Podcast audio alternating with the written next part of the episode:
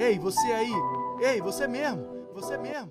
Pergunte o que quiser, eu respondo o que eu achar. Pergunta o que quiser, eu respondo o que eu achar. Pergunta o que quiser, eu respondo o que eu achar.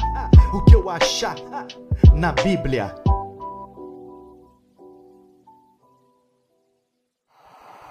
os seres híbridos da Bíblia, os nefelins, o que, que aconteceu com eles? E se algum outro ser sobreviveu no período do dilúvio, isso ocorreu de fato? Existe base bíblica para isso? O gigante Golias, ele tem alguma ligação com esses tipos de seres? Existe alguma descendência?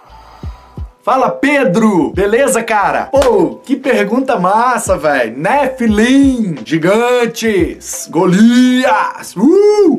Seres híbridos, que é anjo com gente, híbrido, né? Pergunta boa. Vamos lá. Nephilim vem do hebraico, a raiz é nafal, nafal, e aí Nephilim é o plural, entendeu? É, foi traduzido em algumas bíblias como gigantes, em outras bíblias como seres da terra, nascidos da terra, alguma coisa assim. A ideia é o seguinte: diz o Adam Clarke, que é um comentarista da Bíblia, muito bom, ele diz que na verdade Nafal em hebraico significa caído, caiu no chão entendeu? Caídos. Então alguns por essa ideia pensam que eles são aqueles seres, né, caídos. E aí tem vários pensamentos, OK? Vamos lá. Tem dois textos que eu preciso ler com você da Bíblia, porque nesses dois textos surge toda a ideia aí, e é um assunto polêmico. Já vou logo avisando, é polêmica. Então, ó, Gênesis capítulo 6. Sucedeu que quando os homens começaram a multiplicar-se sobre a terra e lhes nasceram filhas, viram os filhos de Deus que as filhas dos homens eram formosas e tomaram para si mulheres de todas as que escolheram. Então disse o Senhor: Meu espírito não permanecerá para sempre no homem, porquanto ele é carne,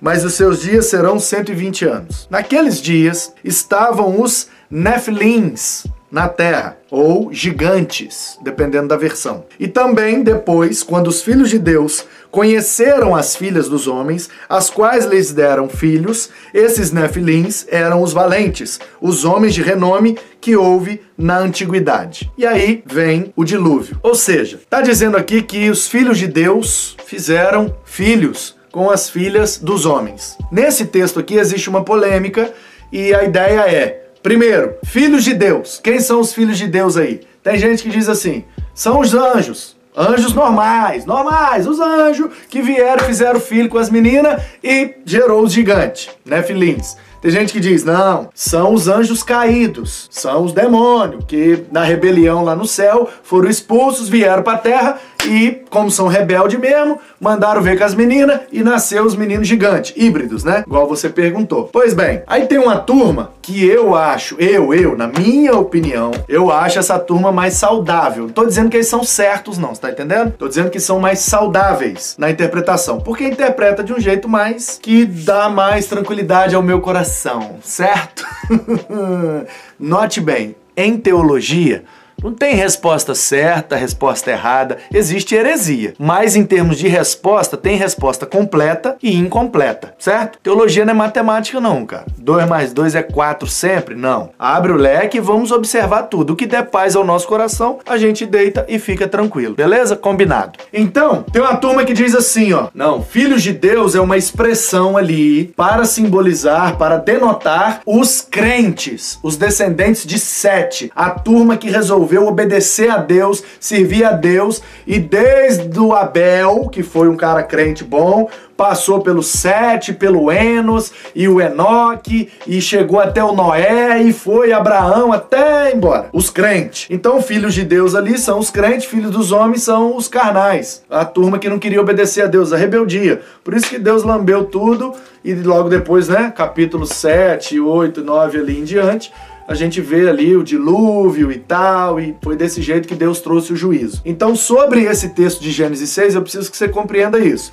Existe a possibilidade que sejam anjos normais, que sejam os anjos rebeldes e que sejam os crentes, os servos de Deus tá bom? Aí você escolhe o que você quiser. Ok. Os meninos era grande, era nefilim, era gigante? Era. Mas isso não quer dizer que eles eram filho de anjo, ok? Existe a possibilidade, sim. Estou dizendo que não existe nem que está errado. Eu prefiro entender e crer que é uma expressão que ali naquele caso é metafórica e que é os crentes e tal, os crentes os não crentes ali foi uma espécie de julgo desigual que começou a acontecer e aí descambou tudo e aí veio o juízo. Ok, tem um outro texto que eu preciso ler com você. É Números, capítulo 13, versículo 33. Você sabe, Números 13 é o relatório dos espias, não é isso? Eles chegaram lá, ah, vamos subir lá para Canaã, vamos tomar posse da terra. Josué, né? Ali, é, Moisés e a turma toda ali, Caleb. E aí pegou um de cada tribo, né? Doze espias. Vamos lá ver a terra, se a terra é boa, como é que a gente entra e tal e aí voltaram trazendo o relatório. E aí no relatório tava assim, ó: "Não poderemos subir contra aquele povo, porque é mais forte do que nós." Números 13, 32. Assim perante os filhos de Israel, infamaram a terra que havia espiado, dizendo: A terra pela qual passamos para espiá-la é terra que devora os seus habitantes.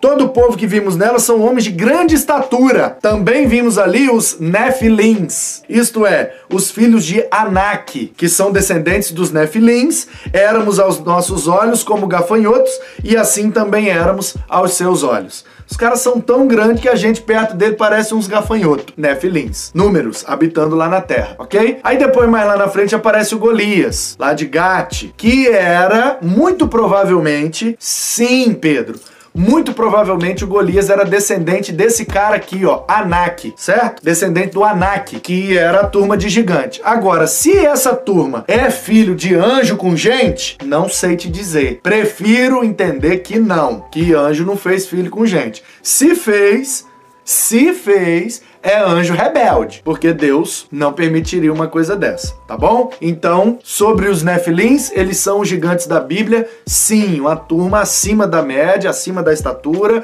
e eu quero crer que eram humanos. Uma deformidade lá, uma mutação genética, eu não sei o que aconteceu, eu sei que eles nasceram grandão e foram tendo filho grandão, filho grandão e tal, e pode ser que o Golias seja descendente dessa turma, sim, tá bom? Que surge ali em Gênesis 6, ali em Números 13 o pessoal já vê eles e eles são grandes mesmo, e depois o Davi corta a cabeça derruba na pedrinha e corta com a própria espada dele, certo? O gigantão lá. Então, é isso. Gigantes, na Bíblia diz que existe, e pode ser filho de anjo, pode ser filho de demônio, pode ser filho de gente.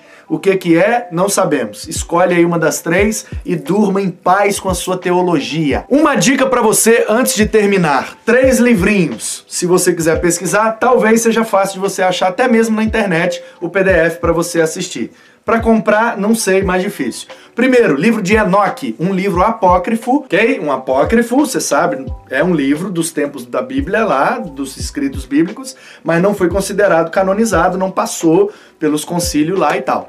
Então, o livro de Enoque, o apócrifo, é um livro que conta a história. O Enoque é um profeta, os anjos veio do céu para ensinar a lei de Deus para os homens, se corromperam, corrompeu todo mundo, o pau quebrou, e o Enoque é o profeta que está pregando para a turma se arrepender, e ali fala dos gigantes. E aí tem um cara chamado Ricardo Max, que ele escreve, não sei se é um ou dois livros, com esse tema, com esse título. Um acho que é Terra de Gigantes, falando dos Nephilim, e o outro acho que chama Nephilims mesmo o título. Ricardo Max. Pesquisa aí, acho que são duas obras ou é uma obra com dois um título, depois mudou o título, não sei, pesquisa aí direito. Faz tempo que eu li isso, mas se você procurar, você vai achar. Ricardo Max.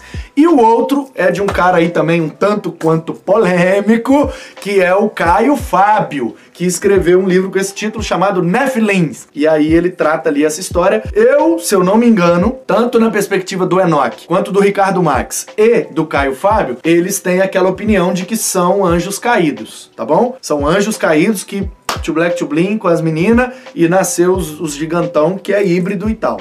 Então tem uma turma que é desse lado e tem outra turma que é do outro lado. Se você ler os comentaristas mais ortodoxos, Paul Hoff, Stanley Ellison, William Lazor, Clyde Francisco, é, Macintosh e toda a turma de comentaristas bíblicos, eles vão tender para o lado da ortodoxia, em que os filhos de Deus são os crentes, o povo obediente a Deus daquele tempo, tá bom? Fica a dica, Deus abençoe e obrigado pela pergunta.